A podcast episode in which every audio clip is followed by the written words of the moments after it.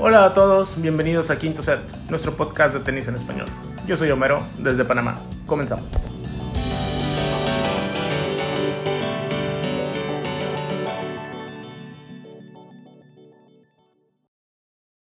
Hola, ¿qué tal? ¿Cómo les va? Qué gusto saludarles. Aquí estamos en otro episodio de Quinto Set. Gracias por darle clic al enlace, gracias por estar con nosotros, gracias por escucharnos, por seguir con nosotros en este su podcast favorito acerca del deporte más bonito del mundo. Aquí estamos listos y, lista también para platicar acerca de varias cosillas, sobre todo con un, un tema así como siempre a veces les decimos que nos gusta instruirlos. Ahora tenemos un par de regresos importantes en este episodio. Voy a empezar dándole la bienvenida a, a los que ya habían estado con nosotros, empezando por eh, Joaquín. ¿Cómo andas, amigo? Qué gusto saludarte. Hola, Rodrigo. Hola a todos. Un gusto siempre estar acá. Y bueno, esperar que sea de nuevo un, un gran, un gran episodio con, con mucho que hablar. Nos la vamos a pasar bien, yo creo, como siempre. Don Guillermo, como siempre, infalible. ¿Cómo está? Hola Rodrigo, hola compañeros y a todos los que nos escuchan. Muy contento de estar nuevamente aquí en Quinto Set y tenemos un tema muy interesante, así que quédense con nosotros.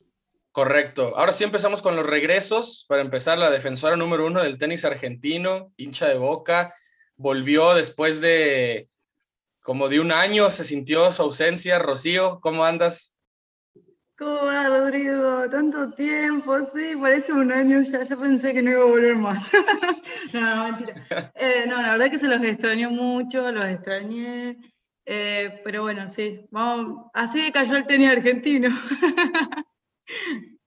eh, pero bueno, vamos a ver qué pasa hoy en este episodio. Y nosotros también a ti, Rocío, gracias por, por volver. Y tenemos otro regreso que casualmente se esfumó el día que Novak Djokovic perdió su primer partido de Grand Slams en este 2021. Las casualidades son eh, eh, de verdad que a veces eh, in increíbles. Así como me dijo a mí que mágicamente me salió una vuelta después de la final de Roland Garros, mágicamente ya no había estado con nosotros para platicar de nada en este quinto set, así que con bombo y platillo, Homero, qué gusto que volviste, qué gusto que te, te dignaste volver a platicar con nosotros. ¿Qué tal, Rodrigo? ¿Qué tal? Eh, todos, muchas gracias. Pues sí, muy, muy contento de estar de regreso. La verdad es que fueron semanas eh, muy, muy eh, ajetreadas por temas laborales y también hay un poco temas personales. Sí, había estado ausente desde lo que pasó en la final del US Open, pero bueno, vamos a retomar un tema por ahí bastante relacionado a lo que pasó ese día, que tiene gran implicación en, en la situación que se está viviendo el día de hoy con el tema del ranking. Pero nada, feliz de estar de regreso eh, y gracias por la invitación y bueno, esperemos que sea un gran episodio. Correcto, volvió, volvió la Nolefam a este, a este quinto set de la mano de Homero y ya vamos a ir entrando un poco más en materia. También sabemos que nuestro, nuestro experto en rankings y proyecciones y tal es precisamente el buen Homero, así que más adelante vamos a, a platicar, bueno, ustedes ya lo vieron en el título del episodio y todo, acerca de estas implicaciones y, y cómo este cierre de temporada, porque a pesar de que nos faltan todavía meses para que se termine el año, ya el cierre de temporada ya está aquí eh, a la vuelta. Antes de arrancar con el tema principal, vamos a platicar un poquito de Indian Wells, porque ya arrancó también este Masters 1000 y este día que estamos grabando, estamos grabando, como ustedes ya lo saben, también un domingo por la mañana.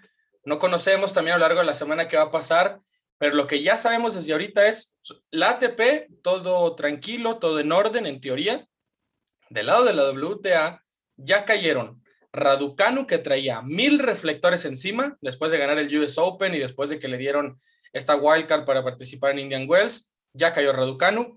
Ya cayeron María Zakari y Garbiñe Muguruza, las dos en su partido de estreno en esta segunda ronda y las dos que llegaban con el escenario más favorable para tratar de clasificarse una vez por todas a las finales de la WTA, ¿no? Entonces, eh, vamos eh, por partes. ¿Qué eh, sobre todo Guille y, creo que Joaquín por ahí también a lo mejor tenían un poquito de comentarios acerca de eso. ¿Qué tanto puede preocupar que haya perdido Raducano en su regreso después de ganar un US Open donde arrasó en Nueva York de principio a fin? ¿Qué tanto puede preocupar que pierda y cómo perdió en, en Indian Wells? Yo creo que iba a llegar esa derrota en cualquier momento. Sorprende que haya llegado tan temprano y con una jugadora que era actualmente la número 100, o bueno, por, por esa parte. Entonces es un poco esa la sorpresa, luego de ganar un US Open en el que no perdió ningún set, pero le va a ayudar a, a reflexionar y a dimensionar este momento que ya, este salto que ha dado. Creo que es verdad, como, como dijiste, que todos los reflectores estaban sobre ella. En Gran Bretaña, mucha, mucha expectativa luego del título, mucha prensa, revistas, eh, sesiones de fotos y todo eso creo que influye. Recordemos que tiene 18 años y sin dudas le afectó. Además, bueno, yo creo que no tanto esto, pero el cambio de entrenador o bueno, la, que haya finalizado la relación con su entrenador, creo que también tiene un poco que ver, pero me parece más a, a toda esta repercusión que ha tenido, ¿no? Y ha tenido que, que, que, canalizar todo eso que, que, ha ganado, toda esa, esa, todas las miradas que ahora tienen y sin dudas le afectó. Y ella ha manifestado que tiene que, que justamente reflexionar y que también se siente un poco aliviada quizá de, de finalizar ese torneo para ya concentrarse nuevamente. Eh, sí, por, por, mi parte, mi comentario, eh, a mí me gustó mucho su, actitud, eh, más que todo después de la derrota.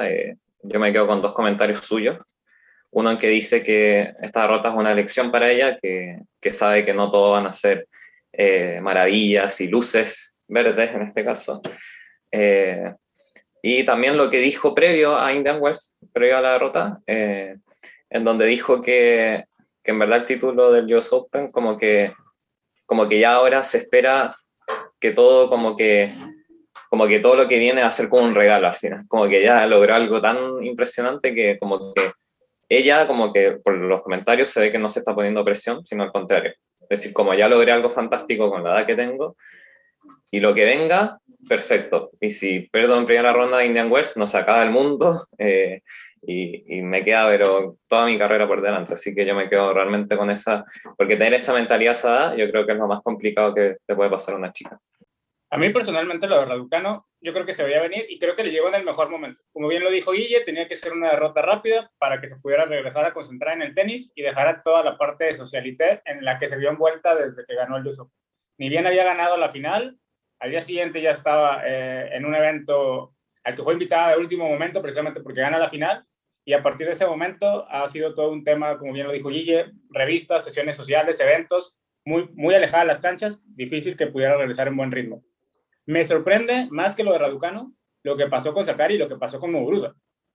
Porque Sakari está a punto de hacer historia, de ser la primera mujer griega en calificar a las WT Finals. Yo creo que eso le está pesando un poco en la cabeza ese momento de decir, estoy a nada de lograr hacer historia y, yo creo que por ahí le pasó factura. Y por otro lado me sorprende Muguruza porque también a punto de calificar a Guadalajara y sin embargo sigue teniendo esa temporada tan inconsistente donde da muy buenos partidos, tiene muy buenos torneos, de repente pierde primera ronda. Y bueno, y así de pareja está la WTA, que aún con todo lo inconsistente que ha sido Muguruza durante el año, está a nada de clasificar las finales. Muguruza llegaba después de ganar Chicago. Llegó campeona de Chicago y se fue en primer partido con, con, con, con Ayla Tomlanovich. Ahora, no era una rival fácil. Tomlanovich no es una, no es una jugadora no es una jugadora fácil, pero yo creo que Muguruza tenía para ganar ese partido. De hecho, ah, se puso adelante, ganó el primer set y después se le volvió a enredar el partido. Muguruza para mí es todo un, todo un caso, bueno, tampoco querer, querer exagerar porque también muchos, ya se han visto muchos nombres así, pero para mí Garbiñe, desde que dio ese saltito a la élite, para mí Garbiñe es top 5 fija, obviamente estando, se escucha mal, pero estando bien, estando bien en la cabeza o estando bien de la cabeza, o sea, estando serena, estando eh, tranquila, estando enfocada, quizás ahí, obviamente reduciendo mucho sus errores no forzados, todo eso, para mí Garbiñe es top, pero top en serio. Entonces, cada, cada, cada derrota, a mí me duele un poquito porque aunque digan que tengo eh, corazón de condominio, que sí, pero, pero Garbiñe me encanta, a mí Garbiñe me encanta verla, cómo, o sea, cómo juega, es, yo creo que es de las jugadoras que más disfruto, más allá de que me caiga o no bien y lo que, lo que perciba, pero, pero en el juego en sí, yo creo que pocas jugadoras me gustan tanto como, como Garbiñe. Y lo de Sakari, no diría que le sigue faltando cinco para el peso, pero como que a veces siento que es hasta representativo en algunos partidos cuando le cuesta cerrarlos, cuando le cuesta terminar de ganarlos, como que ese estar cerquita a, al triunfo al final y lo que decía Somero de estar cerquita también a, calificar a, a, Guadalajara, como que de repente siento que, que es lo que le cuesta trabajo, como, como que enfrentar esa expectativa de decir voy a ser la primera de mi país en hacer esto y en hacer esto y en hacer esto otro. Entonces, siento que por ahí puede ir la cosa con ella. Eh, Guille. Sí, muy de acuerdo. Y para cerrar un poco en relación también a Guadalajara, que ante la derrota de Sakari y Muguruza, se le abre oportunidad quizá a, a Ons Yabur, que está muy cerca. Por ahí Coco Gauff también tiene una, una que otra chance que podría estar.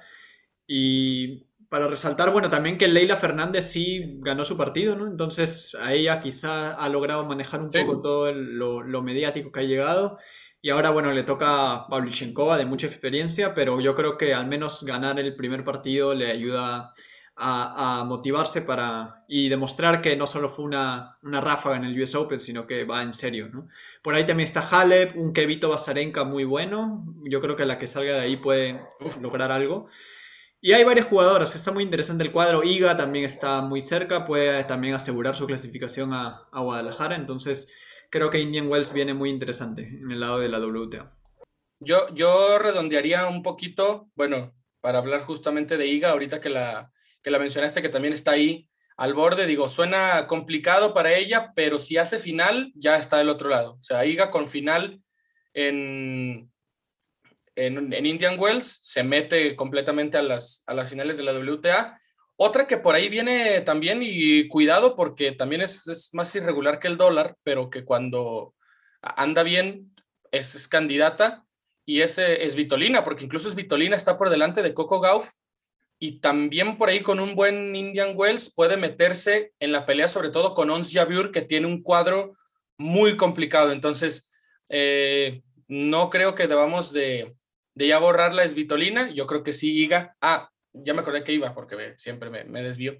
Iga, no sé si, si, ustedes lo vieron, si lo recuerdan, hubo como una especie de como de clip, como de una entre entrevista, diálogo que tuvo con, con eh, Hubert Hurkax, eh, los dos de Polonia, donde decía eh, Iga cómo, cómo sí le costó después de ganar Roland Garros y, de una manera muy irónica como que decía, es que después de que ganas el, el Grand Slam se vuelve todo más complicado, o sea, se vuelve todo más complicado porque de repente hay las expectativas eh, caen sobre ti, de repente tú misma te empiezas a exigir más. Eh, Hurkax, obviamente desde un escenario un poco, un poco más abajo, lo comparaba con el, cuando ganó el Miami, cuando ganó su Masters 1000.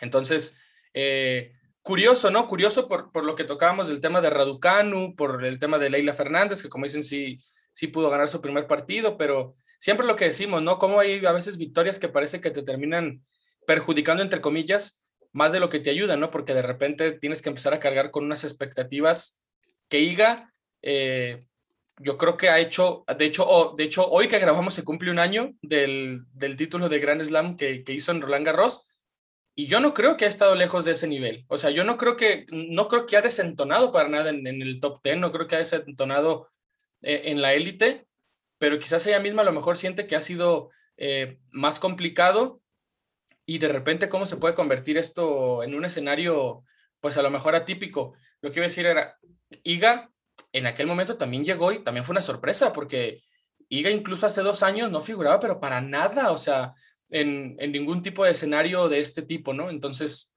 bueno, por ahí un poco también que se quede en la conversación eso, ¿no? Cómo, cómo gestionar expectativas, tanto de gente de fuera como las tuyas mismas, etcétera, etcétera. Ojalá, pues ojalá aprendan todas. Raducanu, eh, Sviontek, ojalá le vaya bien también este torneo, Leila Fernández, a ver para qué le alcanza, etcétera, etcétera, pero bueno, son escenarios por ahí un poco, no, no, no quiero decir chistosos, pero curiosos, ¿no? Sí, y, te agrego el claro ejemplo de, de Tim en la ATP. Claro, eh, claro, claro, Increíble, o sea, después de haber, eh, de haber roto esa, esa brecha de, de, ganar un Grand Slam y, y desde ahí ha sido un calvario, ¿no? Tanto de lesiones como de rendimiento. Pobre Tim, que al menos dijo que, al menos dijo que no va, no va a necesitar cirugía, ¿no? Ya lo había dicho.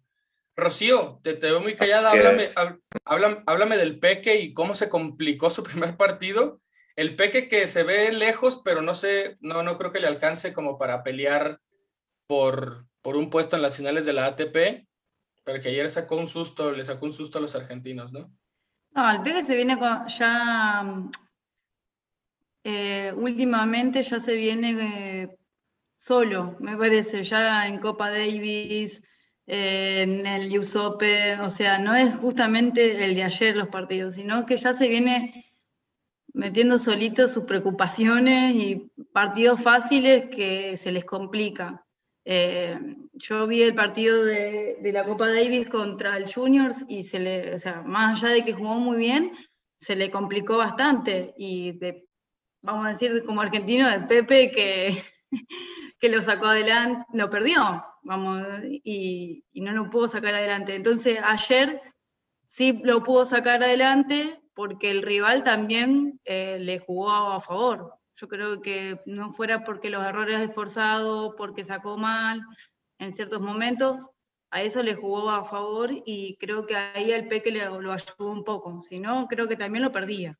Sí, muy de acuerdo con, con Rocío en, eso. Bueno, eh, eso, eso es más o menos para platicar de lo que ha sido Indian Wells, unas pequeñas reflexiones que, que nos ha dejado este Masters 1000, que también tuvo que esperar casi dos años para volver y lo hace de una manera un poco curiosa en, en octubre. Hay que recordar que Indian Wells se lleva a cabo, pues ese es el primer Masters 1000 de la temporada, ¿no? Y ahora fue casi el último. Vamos a entrar en materia. Homero, amigos, si te parece, para platicar un poco de este panorama, ya lo vieron también, el título es nuestro tema principal. ¿Qué tantas opciones tiene Danil Medvedev de ser número uno del mundo este año? Desgraciadamente no está con nosotros Pau, que por ahí aventó, había aventado esa predicción al, inicio de año y también parece que es, o, anota o le pega el palo, ¿no? Con esa de, de Danil Medvedev número uno. Y ojo que también todos los reflectores o, muchos pueden estar en Medvedev y a ver si ya es el número uno, a ver si da ese paso, otro gran logro. Pero ojo que, que, que Djokovic está a las puertas también de otro récord que a mí me parece también impresionante, que sería terminar un séptimo año como número uno del mundo para estar en solitario también, porque ahorita comparte con, con Sampras y con Federer. Entonces, eh, Homero, ¿qué onda con el panorama? ¿Qué tan, ¿Qué tan cerca, qué tan lejos? ¿Qué tan complicado, qué tan sencillo para los dos terminar el año como número uno? Yo lo veo oscuro. Mira, yo creo que eh, Daniel se compró muchas chances de terminar como número uno del mundo el día que ganó el, US Open. No solo fue romper ese, esa barrera que ya se le había presentado a él con varias finales ya perdidas antes eh, de Grand Slam, sino que dio este gran salto porque obviamente ah, ahí era cuando no le podía haber asegurado no matemáticamente, eh, ya el número uno para terminar la temporada, pero sí ah, podía haber abierto una brecha ya casi imposible de alcanzar por Daniel. Al no suceder esto, como ya lo explicamos en el capítulo anterior del ranking, lo que no suma, si suma el otro, pues realmente la disminución de puntos se hace doble. Eh, se puso muy cerca. Ahora, no le se baja de Indian Wells, no le no ha jugado después del US Open. Sí. Entonces, las chances para Daniel están claras. Si gana Indian Wells, puede ser número uno a mitad de octubre cuando se juegue Viena. ¿Por qué cuando se juegue Viena? Porque ahí se van a descontar los puntos que vienen arrastrándose de Acapulco y de Dubái del año pasado. Entonces, cuando se pierdan esos puntos, si no le no juega Viena, ahí Daniel, Daniel automáticamente por, el, por ese diferencial va a ser número uno. Ahora, ¿lo puede sostener hasta final de año? Hay que ver. ¿Por qué? Porque recordemos que Daniel defiende las finales. Entonces, pudiéramos llegar al escenario donde las ATP Finals no solo nos puedan entregar a un campeón, sino que el campeón sea el nuevo, o no el nuevo, pero quien termine como número uno del año. Como cuando se enfrentaron Djokovic y Murray, ¿no? Me acuerdo que Murray había roto el, ese umbral del número uno, pero al final se jugó terminar el año como número uno con Djokovic en la final, en la final de las finales, valga la redundancia o, valga la, expresión, o sea. Eh, Así es. Que, que, de hecho, no sé si dentro de lo que también se, se resta, Homero, ahorita que dijiste Viena, se vino a la mente porque no sé si es ese torneo o cuál fue, no sé si se acuerdan, donde que Djokovic el año pasado jugó prácticamente para asegurar el, el, número uno a final de la temporada pasada, que luego fue y perdió con Sonego y se hizo un, se hizo un drama porque no que lo exhibió, pero no jugó tan bien y dijo, bueno, yo venía aquí para asegurar el número uno del mundo y ya lo aseguré. Que fue casi un drama, no, no, me, no me interesa en, eso, pero ahorita que dijiste Viena, me acordé que no sé si por ahí también puede perder esos puntos Djokovic o algo por el estilo. Entonces, no sabía, no, recordaba que eh, todo ese escenario donde, donde Medvedev se va a quedar todavía más cerca por todo lo que va a restar Djokovic, eso no lo recordaba. Sí, fue ese torneo en Viena donde precisamente se, se armó esa polémica de que Noli nada más había ido para, para asegurar el número uno del mundo. Ahora, no sé si lo va a jugar este año, yo creo que no, yo creo que va, va a esperar a llegar a París. Eh, porque hay, hay muchas más oportunidades, hay, hay, más oportunidades de sumar más puntos en París y sobre todo llegar más fresco, porque después de París vienen las finales, entonces, y yo creo que en París no se va a definir la lucha, yo creo que no le puede todavía como darse ese respiro de decir, bueno, si pierdo el número uno del mundo en Viena, van a ser dos semanas, tres semanas que no voy a ser el número uno del mundo, pero tengo después la oportunidad de retomarlo en París y, y, Turín.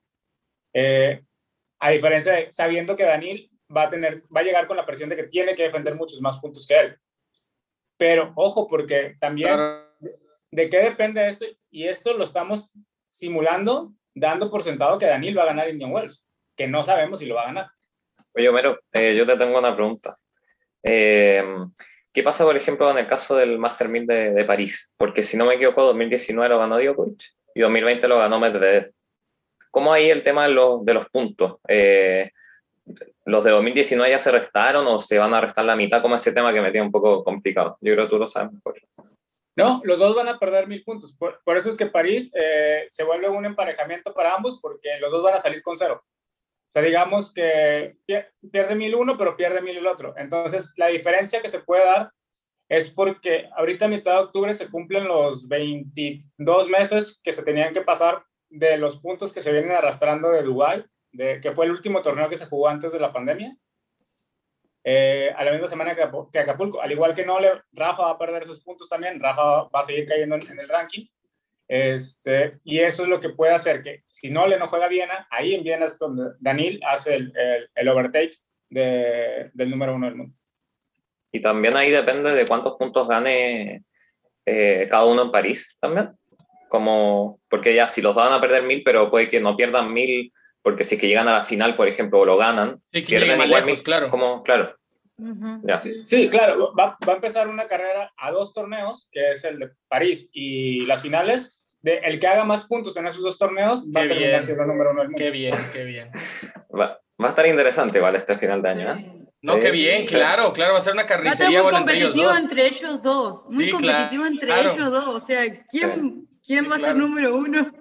Además que, no sé, yo, perdóname Guille un segundito, que, no sé, yo siento que, que en Indian Wells, eh, lo dije en el episodio pasado, siento que, que no, no veo a nadie ganando la Medvedev, quizás, quizás por ahí a pero claro, obviamente este cálculo ya no se pondría interesante si que Medvedev pierde luego en Indian Wells, ¿no? Eh, pero no sé, yo en verdad no lo veo no, no ganando este torneo, no sé. Sí, yo iba a comentar, me parece interesante que bueno, que si bien el calendario de Djokovic este año ha sido bastante reducido y a los torneos grandes, creo que ya se va a ver quizá en ese afán de asegurar el número uno, se va a ver obligado de repente a jugar algún torneo que en el papel no estaba agendado, como se podría decir para él. A mí me parece, o bueno, de acuerdo a cómo se vayan moviendo las cifras, los torneos, pero creo que Djokovic, si bien eh, es verdad que ha preferido descansar en estas semanas, creo que ya va a tener que visualizar que el número uno, o sea, si quiere asegurar el número uno, va a tener que hacer un último esfuerzo en esta recta final de temporada. Y de repente como se pensaba que ya iba a finalizar su año, ¿no? Yo creo que, eh, me imagino que debe estar igual pensando que cómo, cómo se planteará esta última parte del año, de repente cambiará sus planes a lo que tenía pero veremos qué, qué sucede. Y una duda si los puntos de Shanghái se reducen igual, como no se ha disputado el torneo, porque ahí Medvedev creo que tenía mil puntos del 2019. Entonces no sé cómo juegan esos mil puntos ahí en, en ese caso. Sí, también se van a reducir, pero se reducen hasta el final. Entonces, eso hace un poco ahí el balance con lo de eh, con lo de Dual. Entonces, realmente, para Daniel, sus chances son ganar Indian Wells, que después no le no juegue Viena, y ahí puede ser número uno del mundo. Sostenerlo hasta el final de la temporada va a ser lo complicado, porque va a depender más de lo que él pueda hacer, de lo que no le deje de hacer. Y la verdad es que si ahorita tú me, me preguntas a mí, que le he dado bastante seguimiento a lo que ha estado haciendo Nole después de la, de la final del US Open, yo no estoy seguro que no le vaya a jugar Viena. No creo que vaya a jugar Viena. Aún así Daniel gana Indian Wells. Yo creo que se va a concentrar. Yo creo que se va a concentrar en París. Y dependiendo cómo le vaya a París, yo creo que puede no jugar las finales. O sea, uh, no sé, es que creo que creo que de cierta manera. Y un torneo y después chao. O sea, que deja de jugar hasta el año que viene. O sea, puede ser un solo torneo o dos y chao. Yo veo, yo veo complicado que Djokovic se baje de las finales. Digo, igual, obviamente lo, vamos a irle dando seguimiento. Y te voy a preguntar, en el buen sentido, Homero, tú que eres parte de, la Nolefam, que de repente ahora eh, eh, es, una, es una cuestión curiosa, lo, lo digo de verdad, porque ahora como que estas, eh, las fanbases ahora como que también se han vuelto una, eh, ellos mismos hacen mucho por saber de los jugadores, o sea, más allá de lo que a veces nos podemos enterar por, por ciertos periodistas que, que, siguen el tenis internacional, de repente a veces te encuentras más noticias en la fanbase de Djokovic, en la fanbase de Roger, en la fanbase de Nadal. Entonces, por eso lo preguntaba, ¿cómo, cómo, se veía el panorama o cómo se percibía el panorama de, de Djokovic? Porque creo que sí le puso mucho, obviamente, eh, énfasis al hecho de, los Grand Slams y al final, bueno, ya, ya lo vimos el año que tuvo. Y, no sé si por ahí como que se le, se, le, le, pasó, pasó un, como una especie de segundo término el hecho de, de, la carrera por el número uno, porque al final también es un récord que, que, puede tener él y no sé qué tanta prioridad le iba a dar o, planeaba darle cuando es un récord también pues bastante peculiar y bastante curioso y también eh, importante. Ahora, una duda muy rápida es, lo que dices de Viena, eso depende también si Medvedev juega Viena también o, juegue o no juegue, da igual porque eh, Djokovic pierde lo que ya dijiste. No, Djokovic pierde dos puntos, independientemente si Daniel juega o no. El, el tema es que, que, Daniel tiene que ganar Indian Wells, porque si no gana Indian Wells, entonces ya no importa tanto lo que pase en Viena. Yo lo que estaba viendo es que hay una ATP 250 de Moscú después de Indian Wells y ahí está apuntado Medvedev. Eh, entonces, de, todos los torneos que vi después, de hecho en Viena ninguno de los dos está apuntado de momento, seguramente están guardadas algunas invitaciones por ahí en caso de... Pero, pero claro, o sea, lo que hay en el papel por mientras es que Medvedev se apuntó ese 250 a Moscú, que igual aunque sean 250 puntos, yo creo que sí o sí le puede sumar para el número uno. Ahora, ahí un poco el tema es que siempre la avaricia rompe el saco, ¿no? Entonces, ¿qué tanto le conviene a Daniel Medvedev llenarse de torneos antes de las finales donde sabe que tiene que defender todos los puntos? Sí, y claro, y tenemos que ver, porque si es que gana Indian Wells, que termina el domingo 17, y este torneo que empieza el lunes 18, que bueno, obviamente eh, Medvedev si juega, jugaría un jueves, quizá, pero también hay que ver que si gana Indian Wells, quizás se termina bajando por tema porque después viene París en dos semanas más, entonces seguramente se va a querer guardar esos torneos. ¿no? Sí, yo creo que también aparecen en escena ahora los, los demás jugadores que tanto pueden a, darle la fiesta tanto a Medvedev como a Djokovic más adelante. Bueno, ahora en Indian Wells a Medvedev eh, precisamente, que por ahí Tsitsipas, Zverev, que obviamente también van a, buscar ganar algún torneo porque Indian Wells es un torneo muy importante y sobre todo también en las finales que están los, los mejores. Entonces yo creo que también ahí entran en escena esos caballos negros, ¿no? Los que le podrían amargar el, el número uno tanto a, a, Medvedev como a Djokovic. Ahora más digo Medvedev, no porque se está jugando Indian Wells. Y creo que por ahí va a ser, esto va a ser de cuidado, creo que va a ser muy fuerte la competencia. Bueno, así como lo hizo Rublev sorprendentemente en Cincinnati que nadie veía que le iba a ganar en semifinales a Medvedev. Y de hecho, Medvedev ganó fácil el primer set. Y todos decíamos, bueno, haciendo trayectoria en dos sets. Y Rublev sacó un triunfo que, que nadie esperaba. Por la cámara. Sí, de hecho. Exacto. Digo, ya, ya, ya veremos el gafe del episodio, pero de repente a mí me da la sensación que Medvedev por ahí no gana Indian Wells. O sea, eh, yo estoy con Joaquín en el hecho de que yo, o sea, tú ves el, el draw que le tocó también a Medvedev y los rivales que tiene por enfrente y que se van a despedazar del otro lado y dices, ya está, o sea, pero no sé por qué me da como esta sensación de que, de que entra una especie como de dosificación inconsciente, o sea, viene con tanta presión Medvedev y viene con presión de la buena, o sea, y, y, con este resultado de por fin también rompiste la barrera de, de los Grand Slam y ya estás ahí, estás peleando por el número uno y así, pero ojo que también yo recuerdo que, que Homero nos ha dicho del tema del número uno, porque aparte ha sido una realidad casi casi desde la temporada de Arcilla, o sea, desde que iba a iniciar la temporada de Arcilla, ya decíamos, ojo que si Medvedev hace esto y esto en ciertos torneos, va a apretar muchísimo la lucha por el número uno del mundo y al final no lo ha hecho. O sea, yo creo que el tiempo va a poner a Medvedev ahí porque al final creo que sí les lleva un pasito tanto a Sisipas como a Zverev, que entre los tres le llevan como dos, tres pasos al resto del, del tour, sacando a Djokovic. Eh, y bueno, sacando a Rogers si lo quieren sacar y sacando a, Nadal o sacando a, Tim, por ejemplo, que no los, no los hemos visto como tal. O sea, de los jugadores que han, que han estado este año, si sacas a Djokovic, que se ha comido el año, o sea, y, ahí están los Grand Slams, Medvedev está un pasito por encima de, de Sisipas y de Zverev, y entre los tres están dos, dos pasos por encima de Rublev, de Berretín y del que me digas. O sea, ya no se diga Shapovalov, no se diga Hurkacz, Ruth, no sé. Entonces viene ya más atrás, entonces... De todos.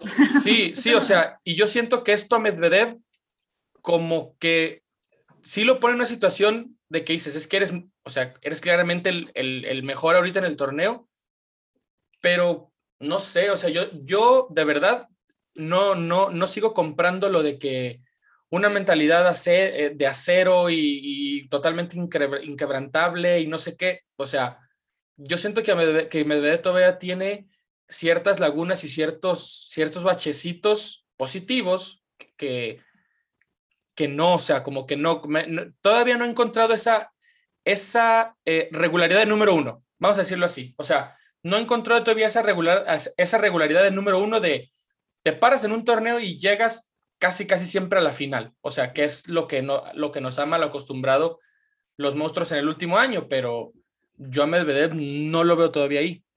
Sí, yo justo quería señalar eso, ¿no? Que esa mentalidad de, favorito, de estar casi siempre en semifinales o final, que yo creo que si en Indian Wells lo hace, ya podría, ya se podría decir, creo, con Medvedev que sí sucede, o al menos en pista dura, ¿no? Porque por ahí contra superficie sí le ha, le ha faltado pero al menos en pista dura creo que si este torneo lo gana o al menos en la final, yo creo que ya se podría ver de una consistencia y una regularidad de Medvedev en esos torneos en los que ya puedes decir que siempre va a estar en las fases finales. Y yo no sé, Guille, también si me esperaría un poquito también a ver cómo defiende lo que tiene que defender, que es lo que decía Homero. O sea, al final eh, Medvedev va a ser consciente de que va a llegar a los últimos dos torneos más importantes como el campeón defensor y como que tiene que, de, o sea, tiene que proteger lo que hizo el año pasado, o sea, en, en, en París tiene que cuidar lo que hizo el año pasado, o sea, tratar de volver a jugar por el título, esté o no esté Djokovic, y, y en las finales igual, entonces, que creo que en las finales, irónicamente, por lo mismo que decimos de que, que, están, que está uno o dos pasitos por encima del otro top 8 que entre, o sea, si se mete Berretini, si se mete, no sé, Ruth, si se mete Rublev, no, no, no veo yo. Eh, pero no sé, yo, yo creo que me esperaría ver cómo cierra este año, porque teniendo un panorama ahora sí que dentro de comillas también favorable para quitarle el número uno a Djokovic y cerrar el año como número uno del mundo, e, ese para mí es el, es el paso ya de, de Medvedev de decir, pude hacerlo a pesar del gran año que tuvo Djokovic. No sé si me explico. O sea, como que sí sería, un, sí sería un golpe un poco más relevante a que si lo termina haciendo el año que viene a mediados de año, no sé, por ejemplo. Y es que si él se mantiene constante es algo que va a pasar, o sea, el, el tema es cuándo. Exacto. Porque igual el año que, porque sí, si no es ahora Indian Wells eh, bien en estas semanas, muy difícilmente lo va a poder hacer a final de año porque va a defender más puntos que Nole, a menos que no le decida ya no jugar el resto de la temporada y ahí sí, no, le da, le da camino abierto. Porque después Australia, pues los dos van a defender muchos puntos, defienden eh, uno el título y la final, y ahí se le va a volver a cerrar la ventana, y va a tener que volver a esperar probablemente hasta la temporada de arcilla, donde ya sabemos que regularmente no le va bien. Entonces, y ahí podemos caer en esa parte de que la desesperación también le puede hacer pasar ese mal trago, ¿no? Como lo que le pasó por mucho tiempo a Nadal, que siempre estaba como atrás de Roger y ya casi, y ya casi, y ya casi, y ya casi, y se acercaba cuando... Ah, claro. Arcilla, claro. Y después se acababa la temporada de Arcilla y otra vez Roger se despegaba. Entonces, y así fueron años. Entonces, si Daniel no aprovecha tuvo que ganar Wimbledon para, para pasarlo. Exacto. O sea, si Daniel no aprovecha esta oportunidad ahora, le va a volver a, le va a empezar a pasar esa situación. Va a estar siempre corriendo con la presión de que ya casi, ya casi, ya casi, pero va a depender de lo que, de lo que deja de hacer Nole más de lo que él pueda hacer. Y todo eso que menciona se vuelve también una presión para el mismo Medvedev, que a pesar de que también se tiene esa, esa fama de mentalidad de acero, yo creo que está ahí presente todo eso que, que está a punto de lograrlo, pero que tiene que, que dar un paso más, ¿no? tiene que ganar ese torneo. Yo creo que eso influye. Y también un paréntesis un poco interesante lo de Australia, que de repente esta semana empezó un poco esa polémica de que van a solicitar la vacunación de los jugadores. Solo para mencionarlo, ¿no? De repente ya más adelante lo podremos hablar a detalle, pero ahí está, ¿no? No sé qué tanto influye en justamente se ha visto envuelto Djokovic en este tema y de repente si no va los puntos de Australia, entonces por ahí no sé si tenga influencia quizá en este tema del número uno, pero ahí lo dejo también como, como un punto a, tomar en cuenta. Y aparte para que, no solo es, perdón Rodrigo, no solo es el tema de poder romper la barrera del número uno, sino es romper la hegemonía, ¿no? Del Big Four. O sea, porque también es esa presión, ¿no? De quién de la Next Gen, de la no sé qué generación de la Next Gen ya, este... ¿Quién de la vida? Exacto, va a ser el primero en ser número uno, ¿no? Porque si Daniel deja pasar su, ya Tim se le pasó su ventana, tuvo su chance y se le, creo que se le pasó su ventana. Sí, qué mal. Eh, qué mal. Ahora es la de Daniel, si no la aprovecha, yo creo que por ahí es Beret Tsitsipas, el año que entra van a estar todavía más fuertes, entonces no solo es, esa, eh, es ese tema, ¿no? De, de la competencia de consigo mismo de, de, de, ser número uno, sino también esa competencia que tiene con sus otros miembros de, o pares de, la, de esa Next Gen, de quién de, todos va a ser el primero en romper esa hegemonía. Sí, yo también estoy de acuerdo en que eh, yo creo que de todos modos Medvedev ya sabe eh, y yo creo que es consciente también, como decía Guille, de, de, de dónde está parado y, y, de la ventaja que ya le lleva a, a los otros dos. O sea, porque al final creo que tanto Zverev como Sisipas han sido número 3 del mundo, si no, si no mal, mal recuerdo, pero eh, ninguno había llegado hasta el 2, que dices, bueno, es una posición más, pero hay que recordar que, que nadie había estado en el 2 del mundo, salvo Hewitt, si nos vamos hasta, la, o sea, muchos años hacia atrás, hasta el 2004 me parece, por ahí, algo así, que fue antes de que antes de que empezara como el Roger Rafa del, del 1 y 2.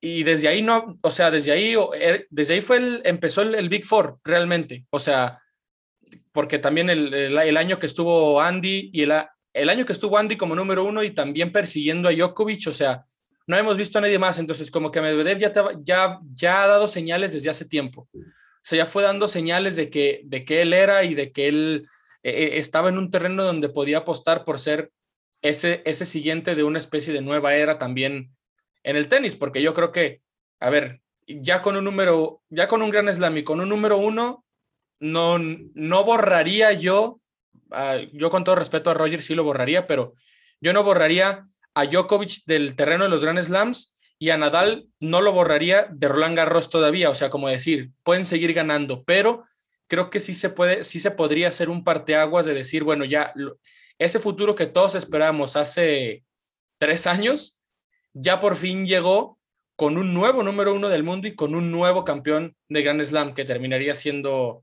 Medvedev y que sí, seguramente se esperaba que fuera Tim, pero al final terminó eh, por ser el ruso. Ahora, hay que ver si no se convierte en una especie como de, de Patrick Rafter o de Carlos Moyá, que es como dices tú, Homero, que que si por ahí se da la situación de Viena, sube al número uno del mundo, está tres, cuatro semanas y luego sale y no vuelve. Y no vuelve. O sea, no sé, es que hay, hay, que ver, o sea, es lo que dice Guille. Ahora, la muestra que, que, dio Medvedev en la final del US Open, yo creo que era lo que, lo que todos esperaban de un next gen, que compitieran contra alguien del Big Three en una final del, de Grand Slam y ganaran. Y cómo ganó Medvedev, creo que es, es, mucho mérito, pero aún así yo no sé por qué tengo todavía mi, mi, mi moneda esa de la duda de decir, no sé, o sea, creo que la, e, esa consistencia tiene que ir más allá de solo un gran partido en una final de Grand Slam, que hay que hacerlo, pues, pero, pero creo que todavía va más allá. Pues sí, como dice, ¿no? Lo importante no es llegar, sino mantenerse. Entonces, sí. y, por ahí, y por ahí, o sea, ese escenario se puede dar, donde puede tomar el número uno en Viena, estar dos semanas y después volverlo a perder y quizá no, no recuperarlo. Y como te digo, si no termina el año como número uno, eh, probablemente no volvamos a tener esta polémica hasta final de enero y si en el final de enero, que es Australia, no sucede, nos vamos a ir otra vez hasta, hasta la temporada de arcilla, porque en el supuesto de los casos donde Daniel gana Indian Wells y Nole no lo está jugando, el primer torneo grande después de Australia va a ser Indian Wells, donde Daniel entraría defendiendo todo y Nole con todo por ganar. Entonces, se vuelve a dar ese tema de, de, de, la, de la eterna persecución, ¿no? Por eso es que tiene que aprovechar este momento si realmente quiere levantar la mano y decir, yo fui el que llegó al número uno del mundo rompiendo la hegemonía del, del Big Four. Es que, y es que, por ejemplo, a ver, ya quisiéramos cualquiera de los que estamos aquí que te caiga así del cielo la oportunidad de ser número uno del mundo, o sea, porque eso al final nadie, no se borra, nadie te lo quita, o sea, el chino Ríos, así haga lo que hagan el resto de su vida, fue el número uno del mundo y se acabó y háganle como quieran, fui número uno del mundo, igual Rafter, igual Ferrero, a pesar de que no, no no tuvieron el gran palmarés en, en los Grand Slams, ahí están como número, del mundo, como número uno del mundo. Pero yo creo que al final el discurso sí puede ser un poco importante porque si, volteamos a ver, o sea, los, los, cambios que ha tenido la cima del ranking, eh, Nadal tuvo que ganarle a, a, Federer en Wimbledon para poder ser número uno del mundo. O sea, y fue como que el merecimiento de él de rebasar a Roger. Y después lo de Djokovic en el 2011 ganando 3 de 4 Grand Slams, fue lo mismo, o sea, se los, se los comió a los otros dos y también los pasó en la carrera. Y, un año que me parece muy infravalorado, que es el, el 2016 de, de, Murray. Quiero ver quién, quién hubiera sido el guapo de, de ponerse al tú por tú con una de las mejores versiones de Novak Djokovic. Entonces Murray también se ganó a pulso ese número uno, ese número uno del mundo de decir, te rebasé y ahora yo soy el número uno del mundo. ¿A qué voy? Con lo que creo que eso es lo que no quisiera o no quisiéramos que le pasara a Medvedev, como el decir, es que, es que a ti, más allá de lo que hiciste, fue porque pues la ley natural fue apartando a Djokovic el número uno del mundo y te fue poniendo a ti, pero por eso para mí lo importante es este año, como donde él termina por demostrar, como el decir, lo alcancé y lo pasé y ahora va la mía. No sé si me doy a entender, como que no, no sea una cuestión más natural de que porque el otro perdió y este, y este pudo defender, se dio la situación. O sea, creo que, creo que eso le resta como una especie de, de, competitividad a la carrera de decir íbamos los, dos, íbamos los dos igual, pero yo al final crucé primero. No sé si me doy a entender. Sí, pero por ejemplo, ahí estás poniéndome en una situación de, de desventaja grandísima porque no, no solo es llegar, sino que para poder sostenerlo a final del año, técnicamente tendría que ganar Indian Wells, tendría que ganar País, y llegar a las finales en, las finales. O sea, o sea, sí, sí, es como, sí, ganar es todo. ¿no? Pero todo. Le toca ya ganar todo lo que queda del año. Y la verdad es que, no sé. Es difícil. Yo, sí lo veo quizá ganando Indian Wells, pero no lo veo ganando Indian Wells, París y las finales. No, sí. Va a ser difícil, pero a la vez interesante. Eh, que, porque es, siempre cuando hay esos desafíos, eh, como además de pasar a Djokovic, que ha estado tanto tiempo ahí, eh, no, va, va, a estar interesante, yo creo, esta, esta lucha hasta fin de año. Yo creo que si, si lo logra, o al menos si logra lo necesario para ser número uno, ya va a ganar una jerarquía que ya no va a ser un Medvedev, Tsitsipas y Zverev, sino que Medvedev en, un primer lugar y debajo de ellos Tsitsipas, Zverev y más abajo. Ah, sí, se va a separar del resto. Sí. Sí, es muy importante, creo, para él también en obtener esa, ese reconocimiento, porque también se ganará como esa gran posición en el circuito y los demás jugadores, pues obviamente se, se dan cuenta, ¿no? Que, que ya Danil está muchos pasos Quedarán como un apartado de, de Beret, de Nadal y de Djokovic, como que van a quedar un apartadito ahí como Sí, en tema de Porque se gana el respeto de los demás. Sí. Claro. también, Sí. también. Y, y lo que va a ser muy interesante es que pase lo que pase en Indian Wells, si eh, Djokovic decide jugar París y las finales, van a entrar como uno y dos, donde no, que garantiza que no hay otra forma que se enfrenten solo en la final. Entonces, probablemente Sí. las dos tengan que estarse disputando las finales de los dos torneos para ver quién termina como número uno la Sí, estoy de acuerdo. Y lo que decían es que, a ver, eh, yo creo que una de las, entre comillas, desventajas de la época del Big Three, del Big Four y de lo que quieran es cómo, cómo se han abaratado muchas cosas. O sea, como que si el número uno del mundo fuera, "Ah, ya soy número uno del mundo y tengo tantas semanas y, y, y tal, y etcétera, etcétera, o, o ya gané un gran slam, bueno, eh, otro más, ahora ya, ya no tengo 18, tengo 19, ahora tengo 20, etcétera, etcétera, pero pero es que siempre lo decimos aquí, o sea, es que son, eh, son logros al alcance de muy pocos. Y al final, ahorita que estaba revisando, del 73 para acá, que fue cuando empezó lo del ranking, solamente hay, según la ATP, 26 hombres que han sido Grand Slam, eh, que han sido Grand Slam, que han sido número uno del mundo. Solo 26 tenistas, aunque en realidad todos sabemos que son 27 porque Guillermo Vilas fue número uno del mundo, no lo quisieron reconocer, eso es otra historia, ya platicaremos de eso si quieren, pero Exactamente. solo Sí, sí, 27, obvio, número uno ahí. solo 27 jugadores han sido número uno del mundo. Entonces, ya, que entres a Ahí una se lista, va la difícil, lo difícil que es llegar a ser número uno y mantenerlo. exacto, exacto, entonces ya quiero ver que en un deporte Ahí llegues, está. llegues a una ¿Cómo son los instancia... big don- tricks de mantenerlo en número uno?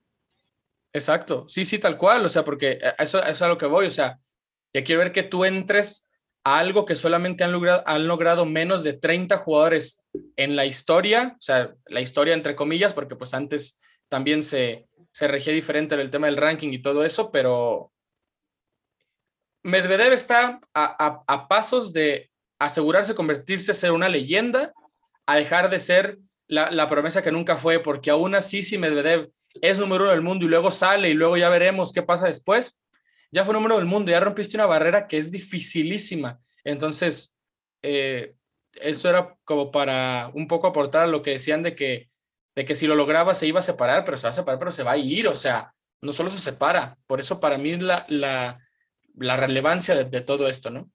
Sí, yo te iba a comentar o bueno, o consultar si tenías una algo que me parece que ibas a decir sobre esto que ha, que ha pasado en esta última semana de Australia, que en medio como que hubo una polémica sobre las restricciones que habrán y no sé si tenías un comentario tú, Rodrigo, o bueno, alguno de ustedes, no sé, me parece que ibas a, a comentar algo.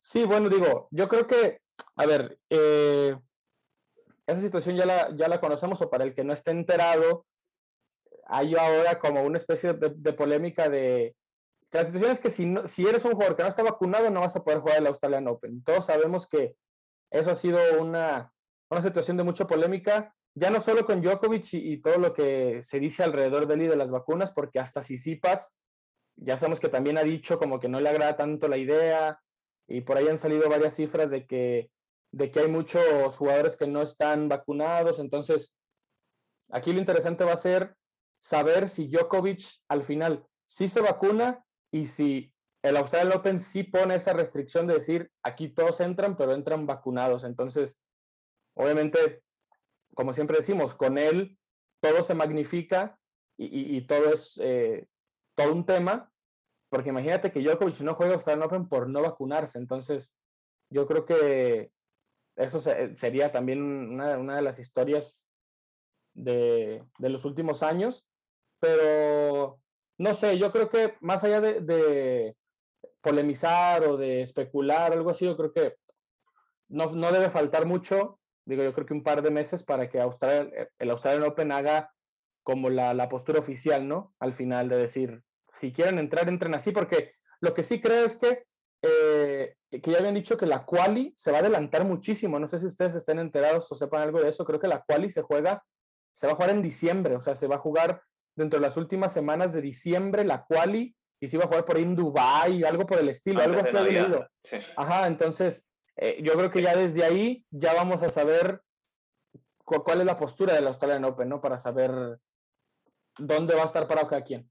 Y ojo que cabe aclarar que no es la postura del Australian Open. O sea, sí, ellos tienen que hacer un statement al final dentro del, del mundo del tenis. Bueno, el gobierno, claro. Es el gobierno el Estado, el estado de, Australia es el que Claro, claro, claro. Obliga a que todos los jugadores puedan estar vacunados. O sea, no es, no es el Australia Open, sino que es Australia en sí. Es, claro, y contra eso yo creo que la ATP va a poder hacer poco y nada. O sea, si el, el país como tal, el gobierno de Australia decide que para entrar a Australia tienes que estar vacunado, la ATP se va a parar de cabeza si es necesario y no va a poder hacer nada. Exactamente, y sí. Por mucho que quiera defender a, a quizás sus estrellas, porque bien dice Rodrigo, o sea, se magnifica con el caso Noble, pero son varios los que están en la misma situación. Entonces... Muchísimo, sí. Pero bueno, yo creo que ese, ese tema nos va a dar todavía bastante que hablar. Parece, parece se vislumbra por ahí en, en ciertos torneos que parece que estamos dejando la pandemia atrás, pero en otros torneos parece que seguimos en ese loop eterno del 2020, entonces... Sí, es todo un tema. Bueno, si les parece también para, ya para cerrar, este tema que, que más allá de instruir, que le agradecemos otra vez a Homero de que nos haya explicado cómo está el panorama, yo creo que es, es, es, una buena premisa o una premisa excelente de lo que nos espera para este cierre del 2021. O sea, al final se van a descabezar en el buen sentido tanto Medvedev como Djokovic al final a ver quién termina eh, como número uno del mundo. Para cerrar y que me expliquen un poquito por qué, si se la tuvieran que jugar quién acaba el año como número uno del mundo desde ahorita. No sabemos qué, vamos a, no sabemos qué va a pasar en Indian Wells todavía. Eh, no sabemos quién va a jugar dónde, quién se va a inscribir en, dónde, en cuál torneo, nada. Pero si se la tienen que jugar, ¿quién acaba como número uno del mundo en este, en este, 2020, en este 2021? Rocío. Yo le doy una fichita a Medvedev. vamos, vamos con todo con él. Así cambia un poco el, cambia un poco el, el, que está así de siempre. Bueno, a ver, eh, Joaquín, ¿tú con, ¿tú con quién te la jugarías? Sí, yo creo que yo también me la jugaría por, por Medvedev. Eh, a pesar que esté muy difícil, pero no sé, a mí me gusta eh, fantasear y, yo creo que el, ruso puede tener sus posibilidades, pero va a estar complicado. Y bueno, veremos, veremos qué, pasará. Pero sí, si me tengo que jugar una ficha, se la pongo al ruso. A ver, don Guillermo. Yo diré Djokovic porque también es un reto para él terminar como número uno y creo que va a dar lo último que le queda de, resto físico luego de una temporada muy desgastante. Yo creo que va, va, a lucharlo hasta el final y va a lograr ese, conseguir el número uno. Y a ver, el del noble el representante oficial de la noble Nolefam. Yo creo que si Djokovic juega, va a terminar como número uno del mundo. Lo que sí creo es que probablemente vayamos a tener un partido donde el ganador se lleva todo en las finales en Turín. Eso me encantaría, yo lo firmo, y, y, gane quien gane en aquel, en aquel este, virtual partido. Yo le voy a poner la ficha a Djokovic porque a mí en mi etapa de aficionado me hizo mucho daño, no, o sea, yo no me, no estoy dispuesto a jugar en contra de Djokovic bajo ninguna circunstancia, salvo Roland Garros, salvo lo que ha pasado este año, ese sería el único escenario donde jugaría en contra de él. Todo lo demás, yo para mí siempre, siempre, siempre siento que se lo va a llevar, o sea, sea, sea lo que sea. Entonces, yo creo, y yo creo que al final, como dice Homero, o sea, es más, al final yo creo que es más, no más fácil, pero sí más probable que si Djokovic juega en París y si juega en las finales, obviamente va a ser más sencillo que él sume algo a que, a que Medvedev eh, sea perfecto, porque al final es lo, que, es lo que se necesita, que Medvedev sea perfecto. Y hay que recordar que, digo, ya iremos haciendo después cuentas, sobre todo esas cuentas tan complicadas a las que nos llevan los torneos de las finales, que, que, que si el round robin, que cuántos partidos ganas, que si avanzas a tal, invicto, etcétera, etcétera. Hay que recordar que, si no mal recuerdo, Djokovic ni siquiera clasificó de la etapa de round robin el, año pasado. Ah, salvo ahí con miedo a equivocarme, o sí jugó semifinales. Perdió en semis con Team. Perdió en semis, perdió, con team, perdió en semis con Team. Bueno, yo como que recordaba, recordaba, recordaba, claro, yo como que recordaba que ahí le había costado, pero bueno, sí pasó a, semis, entonces igual Djokovic llegando a la final también va a sumar, entonces no sé, o sea, a mí me parece que, que, el panorama irónicamente sigue siendo mejor para Djokovic porque el otro defiende todo, entonces es más, es más probable que, que tú puedas hacer algo y que el otro por ahí falle y, termine restando, entonces yo me la voy a jugar con, con Novak Djokovic, qué novedad, ¿no? Pero bueno, eh, pues así vamos a cerrar este episodio de, quinto set, donde ya platicamos sobre todo gracias nuevamente Homero, de cómo está la carrera del número uno del mundo desde ahorita. Recuerden que estamos grabando antes de lo que pueda pasar en Indian Wells, entonces, eh, obviamente que en esta semana puede cambiar mucho el discurso, pero sobre todo ya saben ustedes también para que, para que estemos atentos de cómo va a cerrar este, este 2021. Después de Indian Wells, como dijo Joaquín, después va a venir Moscú, luego va a venir Viena, cuidado con el más 3000 de París y obviamente las finales de la ATP. Y yo creo que de quien hay que estar más al pendiente, lo digo de verdad, es el propio Novak Djokovic y de sus anuncios sobre qué juega y qué no, porque yo creo que eso es, como decía Homero, lo que va a determinar eh, muchas cosas. Rocío, gracias por, por haber estado en este episodio de Quinto Set. No, gracias a usted, eh, la verdad que la pasé muy lindo, lo extrañé a todo esto, la verdad que es como muy raro, pero sí, la pasé muy bien me nutrí con lo del ranking, la verdad, y vamos a ver qué pasa. y nosotros te extrañamos también, eh, Rocío. Joaquín, gracias por, por estar con nosotros también en este episodio.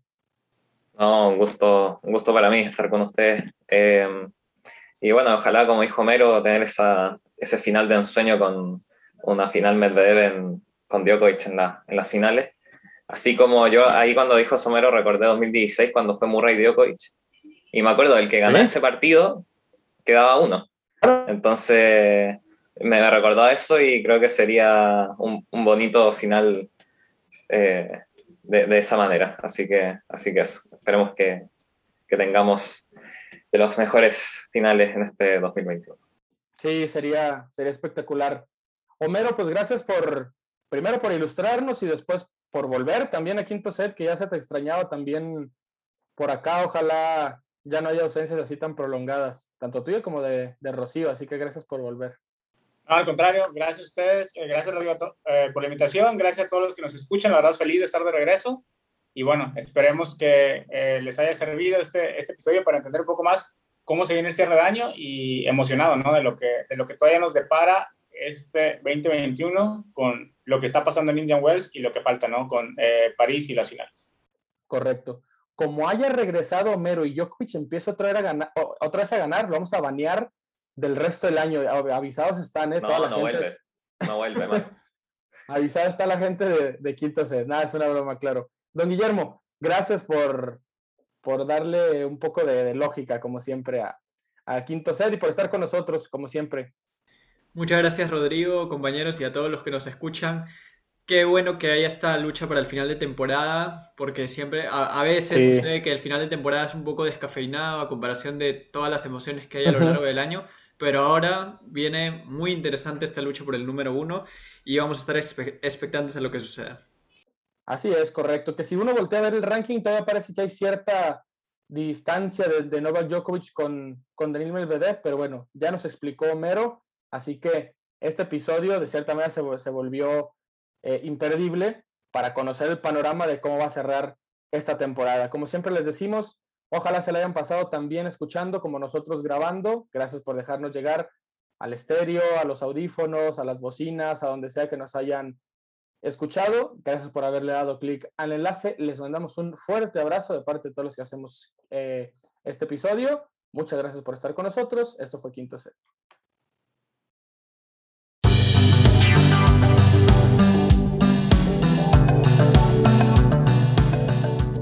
Gracias por escuchar Quinto Set.